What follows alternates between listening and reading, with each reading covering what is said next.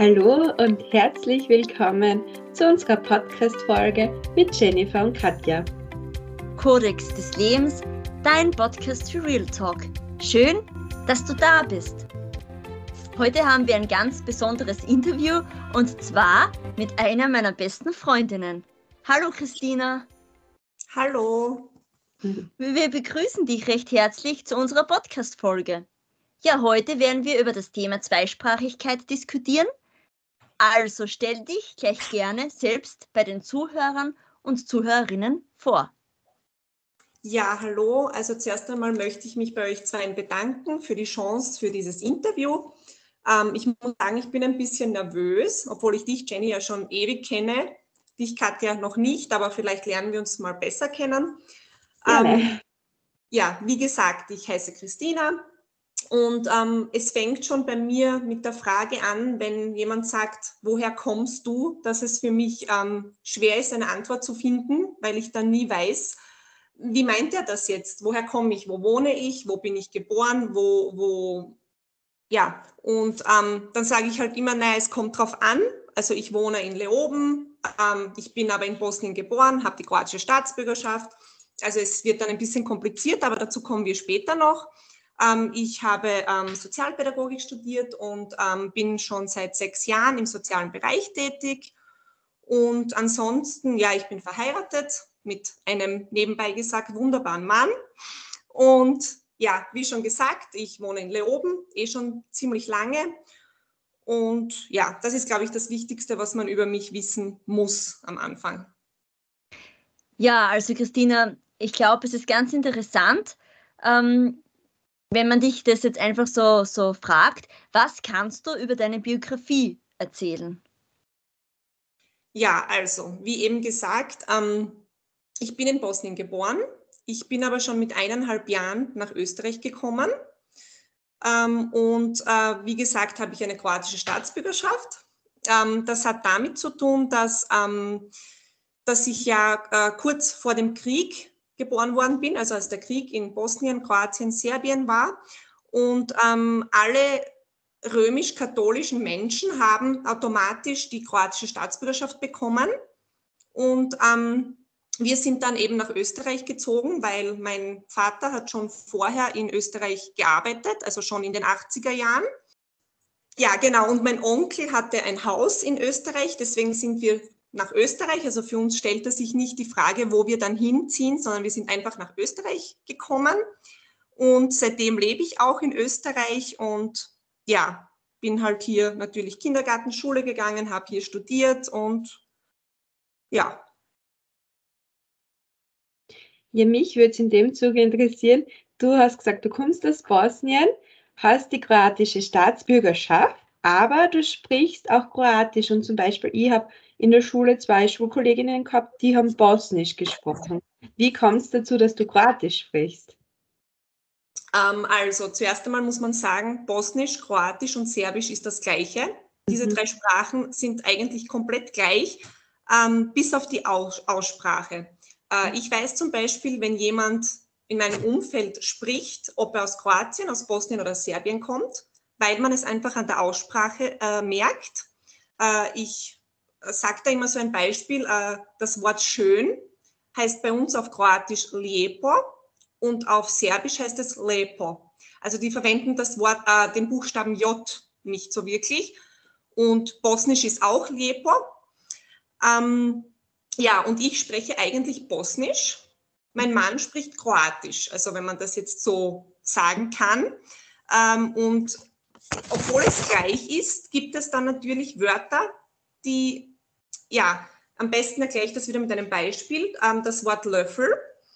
Ähm, da sagt mein Mann ein anderes Wort, als ich es sage. Aber das ist so, wie wenn man sagt Sessel oder Stuhl. Mhm. Also es ist das Gleiche, nur halt ein anderes Wort.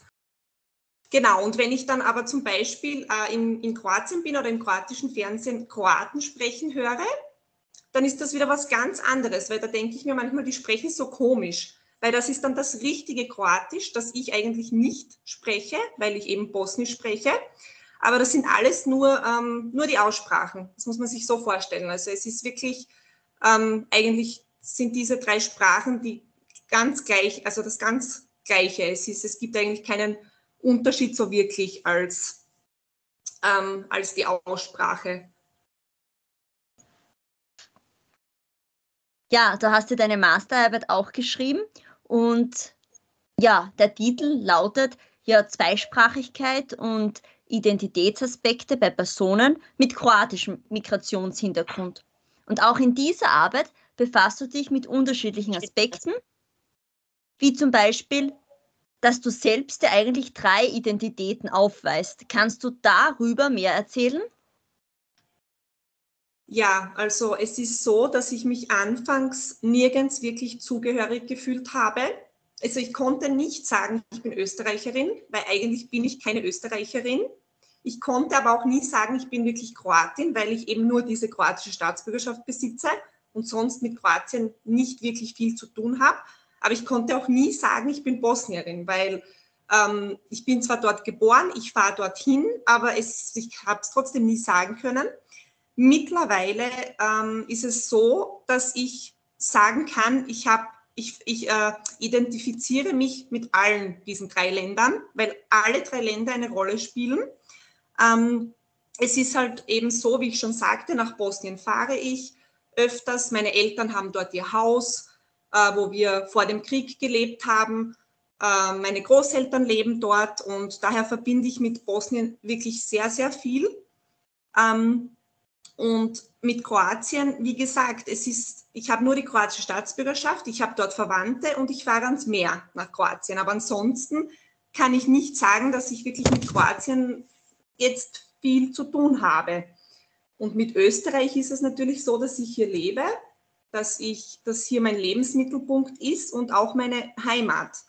Und deswegen kann ich nicht sagen, dass ich mich ausschließlich zu Österreich zugehörig fühle, also diese Identität habe, ähm, da alles präsent ist. Eben vor allem das ja, bosnische oder wenn man es jetzt sagen kann, unter Anführungszeichen das balkanische, also Balkan, ja, die Balkankultur.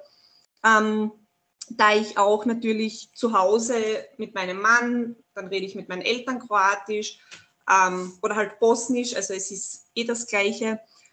Und ähm, ja, es haben alle drei Länder irgendwie Einfluss, Einfluss auf mein Leben, ähm, aber Bosnien und Österreich mehr als Kroatien. So würde ich das jetzt mal beschreiben. Ja, also kann man dann so sagen, hm, dass das eigentlich ja so ein Mix ist aus, aus drei verschiedenen Identitäten.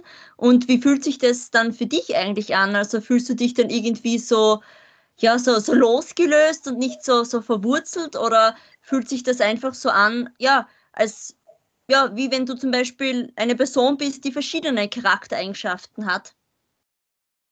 Ähm, ja, ähm, also es ist so, wenn ich zum Beispiel nach Bosnien fahre, fühlt sich das ein bisschen an, als wäre ich nach Hause gekommen. Aber nicht wie das Gefühl, wie wenn ich im Urlaub bin und wieder nach Leoben zurückkomme in mein Haus und dann sage ich, bin zu, nach Hause gekommen. Also es ist ein anderes Zuhause ähm, und es ist, ja, man sagt oft, dass sich auch ein bisschen der Charakter verändert, je nachdem, äh, in welcher Sprache man spricht. Und da kann ich auch ein Beispiel nennen, ähm, dass viele gesagt haben, dass wenn ich äh, auf Kroatisch am Telefon rede, dass ich da eine ganz andere Stimme habe, als wenn ich Deutsch rede. Also das haben schon viele Menschen gesagt. Und ähm, es, ist, es verändert sich jetzt nicht mein Charakter oder so, also das könnte man jetzt nicht sagen. Aber es ist, ähm, man ist irgendwie doch ein bisschen eine andere Person, wenn man zum Beispiel nach Bosnien fährt weil dort so alles anders ist und man, man, man gleicht sich an diese, an diese Situation, an diese Atmosphäre an und ist dann schon irgendwie ein bisschen anders. Also ja, ich weiß nicht, ob, ob jeder versteht, was ich genau meine, weil es ist wirklich schwer zu erklären. Man kann es wirklich nur erklären, wenn man wirklich zweisprachig ist und wirklich ähm, mit zwei oder drei Ländern so einen Bezug hat wie ich und ansonsten ist es wirklich sehr schwer zu erklären. Also ich glaube auch so, wenn man dir so zuhört, merkt man irgendwie, dass man das mit Worte gar nicht beschreiben kann. Ich glaube, das kann man wirklich am besten irgendwie ja, verstehen, wenn man das einfach fühlt. Also ich glaube, das ist einfach ja ein Mix aus vielen Gefühlen und wo Worte einfach gar nicht ja, dafür reichen, würde ich so mal so, so sagen. Ja, genau so würde ich es auch sagen. Also da stimme ich dir vollkommen zu. Ich muss sagen, das ist richtig spannend, was du bis jetzt schon alles so berichtet hast, wenn man das selbst zum Beispiel ähm, als nur Österreicher, der nur Deutsch als Muttersprache hat, spricht und vielleicht andere Sprachen so in der Schule gelernt hat. Aber wie ist das jetzt für dich? Du sprichst eigentlich Deutsch und Kroatisch fließend, oder? Ja, genau. Und was würdest du in diesem Zuge sagen, sind da die positiven Erfahrungen, die du dadurch sammeln hast können oder gemacht hast? Ich würde sagen, es gibt äh, viel mehr positive als negative Erfahrungen, erstmal vorweg. Ähm, und ähm, also das Wichtigste ist für mich zum Beispiel, äh, wenn ich im Urlaub bin, ich kann mich vollkommen auf Kroatisch verständigen, weil ich fahre eigentlich ähm, fast ausschließlich nach Kroatien ans Meer, weil Kroatien hat ein wunderschönes Meer, das muss ich mal dazu sagen. Es ist so, dass ich dann natürlich überhaupt keine Schwierigkeiten habe, weil dann höre ich irgendwo Touristen, die sich schwer tun und ich habe da überhaupt keine Schwierigkeiten. Das ist natürlich ein großer Vorteil, ein sehr großer Vorteil ist, ähm, dass man Sprachen leichter lernt. Also das ist wirklich, es ist nicht bei jedem so, aber es ist bei vielen Menschen so, die zweisprachig ja, aufgewachsen sind, wobei ich das bei mir gar nicht so sagen kann, weil ich habe erst im Kindergarten Deutsch gelernt, also ich konnte davor kein Wort Deutsch, aber ich habe mir bei Sprachen sehr leicht getan. Ich hatte in der Schule Russisch, Latein, Italienisch, Englisch und hatte nie Schwierigkeiten, wobei es aber zum Beispiel bei Russisch so war, dass ähm, ein, ein Wort auf Kroatisch was anderes bedeutet hat als im Russischen. Also es war das gleiche Wort, weil die sind ähnlich, diese Sprachen, aber ein Wort hat was anderes bedeutet als im Kroatischen und dann war das für mich ein bisschen schwer, für die österreichischen äh, Mitschüler und Mitschüler, Mitschülerinnen nicht, weil ähm, die haben natürlich, die konnten kein Kroatisch und die konnten das nicht vergleichen, aber für mich war das dann ein bisschen schwierig manchmal in Wörtern. Ähm, ja, und ansonsten, was soll ich sagen? Man kann in zwei Sprachen denken, reden, träumen, streiten, äh, alles. Also man kann ja, es ist, ich wurde oft gefragt, in welcher Sprache ich träume, in welcher Sprache ich denke. Das ist absolut unterschiedlich. Also manchmal auf Kroatisch, manchmal auf Deutsch, manchmal auf beiden Sprachen. Ähm, also man kann es eigentlich gar nicht so definitiv sagen, weil ich ertappe mich oft, dass ich dann ähm, nur auf Deutsch denke, dann wieder nur auf Kroatisch, dann wieder gemixt irgendwie. Und auch beim Träumen ist es so. Und ja, also ich muss sagen, es hat viele Vorteile, zweisprachig zu sein. Wenn du in Bosnien bist und dort deine Verwandten besuchst, wie fühlst du dich dann dort und was fällt dir besonders gegenüber Österreich jetzt auf? Also ja, Gemeinsamkeiten oder Unterschiede? Ähm, der markanteste Unterschied ist für mich die Herzlichkeit der Leute. Ähm, es werden mich jetzt viele verurteilen dafür, wenn ich sage, Österreicher und Österreicherinnen, nicht alle, ich werfe niemals alle Menschen in einen Topf, aber sind etwas kalt, würde ich mal so sagen, überspitzt ausgedrückt. Es ist so, im Vergleich zum Balkanvolk, sage ich jetzt mal so, weil dort sind die Menschen wirklich herzlicher. Man spürt die Gastfreundschaft, ähm, aber das muss ich sagen, habe ich in Bosnien erlebt. In Kroatien habe ich das so nicht erlebt. Also in Kroatien sind die Menschen wieder anders. Aber in Bosnien sind sie wirklich, jeder ist ein Bruder, jeder ist eine Schwester. Ähm, in dem Dorf, wo meine Eltern ihr Haus haben in Bosnien, kennt jeder jeden. Es ist jeder miteinander befreundet. Ähm, obwohl natürlich es dort so ist, dass ähm, drei Religionen zusammenleben. Und da komme ich wieder zu einem Unterschied. Einen Österreicher oder eine Österreicherin interessiert nicht, was für eine Religion du hast. Die meisten. Das ist eigentlich egal, weil Mensch ist Mensch. Ähm, das ist leider in Bosnien jetzt vor allem nicht der Fall, weil dort kam es ja wegen solchen Sachen zum Krieg. Da haben eben diese, das muslimische Volk, das kroatische und das serbische gegeneinander gekämpft. Und ähm, man merkt das aber zum Beispiel jetzt in dem besagten Dorf, wo meine Eltern ihr Haus haben, nicht. Dort mag jeder jeden, aber in den Städten wird das zum Problem, weil dort gibt es viele junge Menschen, ähm, die, die es einfach nicht leiden können, wenn jemand eine andere Religion hat. Und dort äh, merkt man das schon ziemlich. Ist sehr schade, muss ich sagen, weil ja, ich sage auch immer, ein Mensch ist ein Mensch, egal ob er an was glaubt oder ob er nicht an, an, an, gar nichts glaubt oder ob er diese oder jene Religion hat. Es ist völlig egal, aber so denken viele Menschen leider nicht. Ähm, und ja,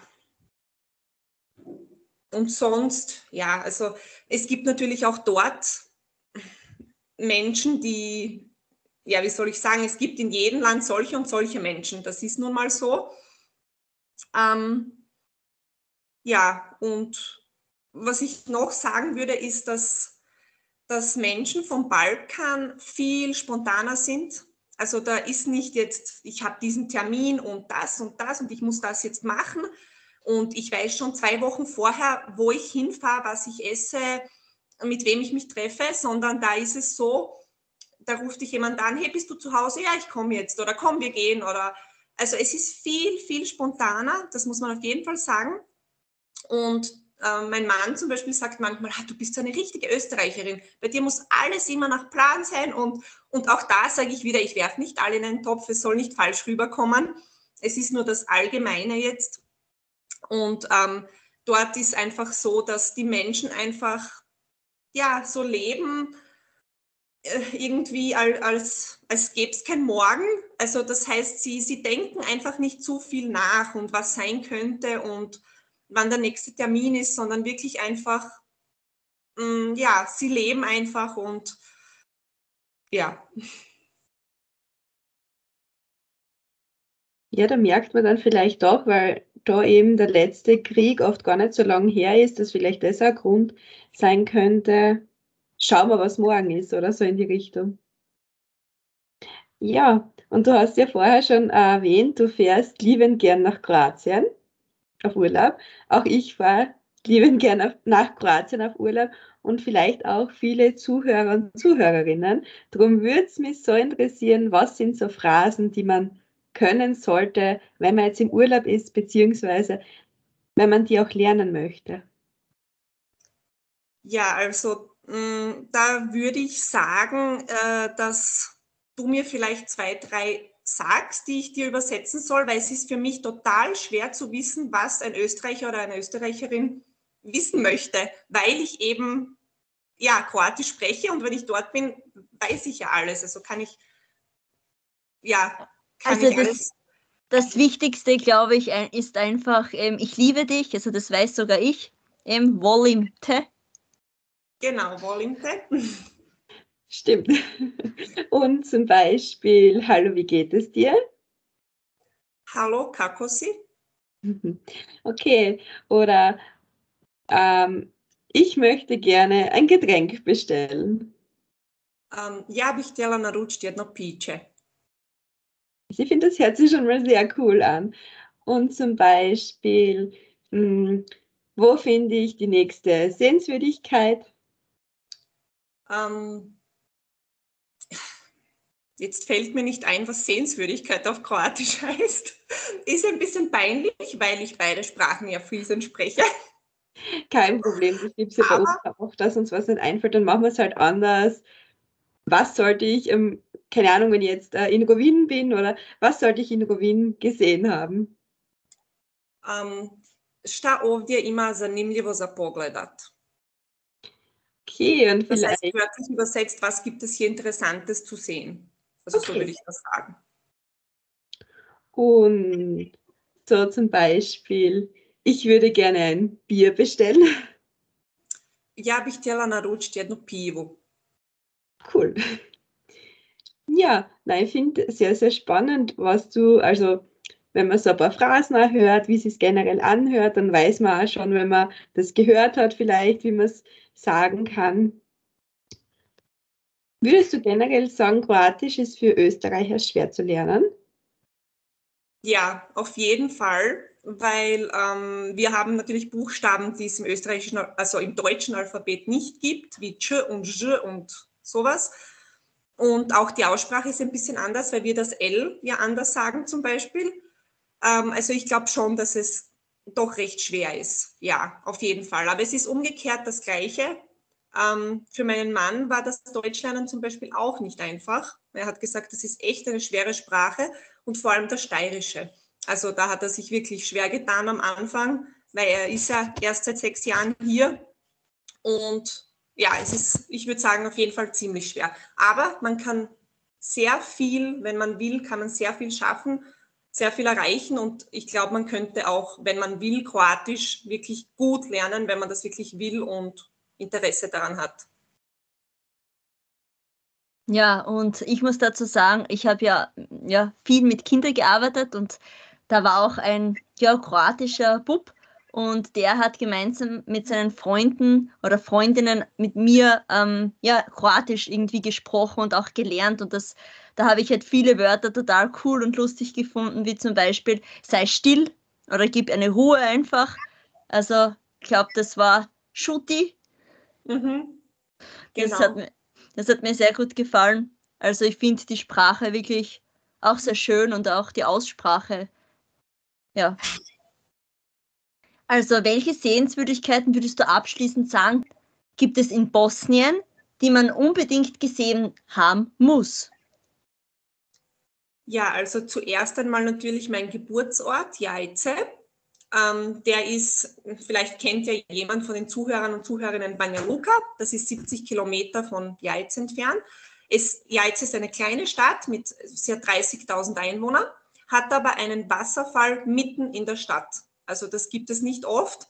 Und es gibt auch äh, kat unterirdische Katakomben und sie liegt auf einem Burg, also Burgberg. Und der Legende nach hat ähm, die, eine frühere Königin von Jaize ist ähm, oben gestanden und hat die ganze Stadt gesehen und hat sich gedacht, ah, das sieht eiförmig aus. Und deswegen benenne ich es Jaize, weil Jaje heißt Ei und Jaize ist ein kleines Ei und sie hat so benannt, also das ist eine Legende. Äh, und die Stadt ist wirklich wunderschön, nicht nur weil ich dort geboren bin, aber sie ist so klein und so, aber trotzdem so schön und, und ja, wir haben einmal, haben wir ähm, so, ja, weil wir wollten uns einen Spaß machen und sind von einem Ende der Stadt zum anderen gegangen zu Fuß und was haben wir gebraucht? 15 Minuten vielleicht. Also ist wirklich klein, aber sehr, sehr schön. Und ähm, Mostar ist eine sehr schöne Stadt in Bosnien, da gibt es eine sehr schöne Brücke.